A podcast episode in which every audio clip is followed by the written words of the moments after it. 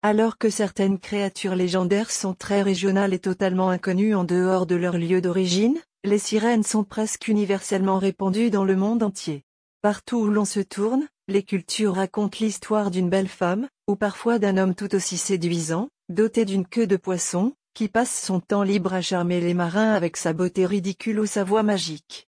Parfois, les marins chanceux parviennent à embrasser la jeune femme, et parfois les pauvres âmes malheureuses sont entraînées dans les profondeurs marines, pour ne plus jamais être revues. Alors réfléchissez-y à deux fois si vous en rencontrez une.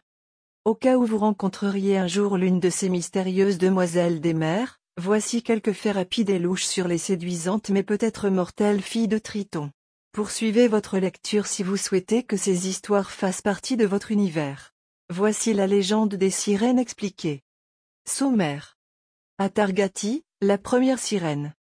Les sirènes ne sont pas seulement un type de créature folklorique ayant des variantes dans le monde entier, les histoires de mystérieuses, séduisantes et souvent dangereuses servantes de la mer sont aussi vieilles que l'histoire écrite. Comme l'explique Wayard, la plus ancienne figure mythologique connue ressemblant à une sirène est la déesse syrienne Atargati, qui était une déesse de la fertilité mais aussi, plus généralement, une protectrice responsable du bien-être de son peuple.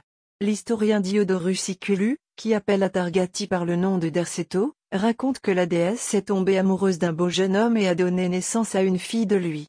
Dans sa honte, elle tua le jeune homme, exposa le bébé à la mort et se jeta dans un lac.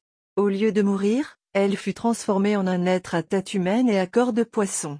Les Syriens l'adoraient sous cette forme, et son temple majestueux comprenait un étang rempli de poissons sacrés, et son culte comportait une interdiction de manger du poisson. Ne vous inquiétez pas pour le bébé, d'ailleurs, des colombes l'ont sauvée, et elle a grandi pour devenir la légendaire reine Sémiramis. Atargati est peut-être la première sirène, mais elle a été précédée par un homme sous la forme d'Iei, le dieu babylonien de la mer, qui était aussi un homme en haut et un poisson en bas. Dessin de sirène. Les cinquante filles de Néreux. La mythologie grecque ne manque jamais l'occasion d'avoir des jeunes femmes nues qui courent dans tous les sens. Vous ne serez donc pas surpris d'apprendre que des sirènes sont présentes dans les récits des Grecs et des Romains. Plus précisément, les sirènes grecques étaient des nymphes de mer connues sous le nom de Néréides, ce qui, comme l'explique la mythologie grecque de Théoi, signifie qu'elles étaient les filles de Néré, le dieu de la mer qui changeait de forme. Elles étaient les protectrices des marins et des pêcheurs, tout en représentant divers aspects des riches trésors de la mer, comme l'écume, les vagues par exemple, les rochers frais. Il y avait cinquante Néréides, mais les deux seuls qui attirent vraiment l'attention par leur nom sont Thétis, la mère d'Achille et le chef officieux des Néréides, et Amphitrite, la reine de Poséidon et la mère de leur fils, Triton, qui pouvait faire monter et descendre les eaux en soufflant dans sa conque.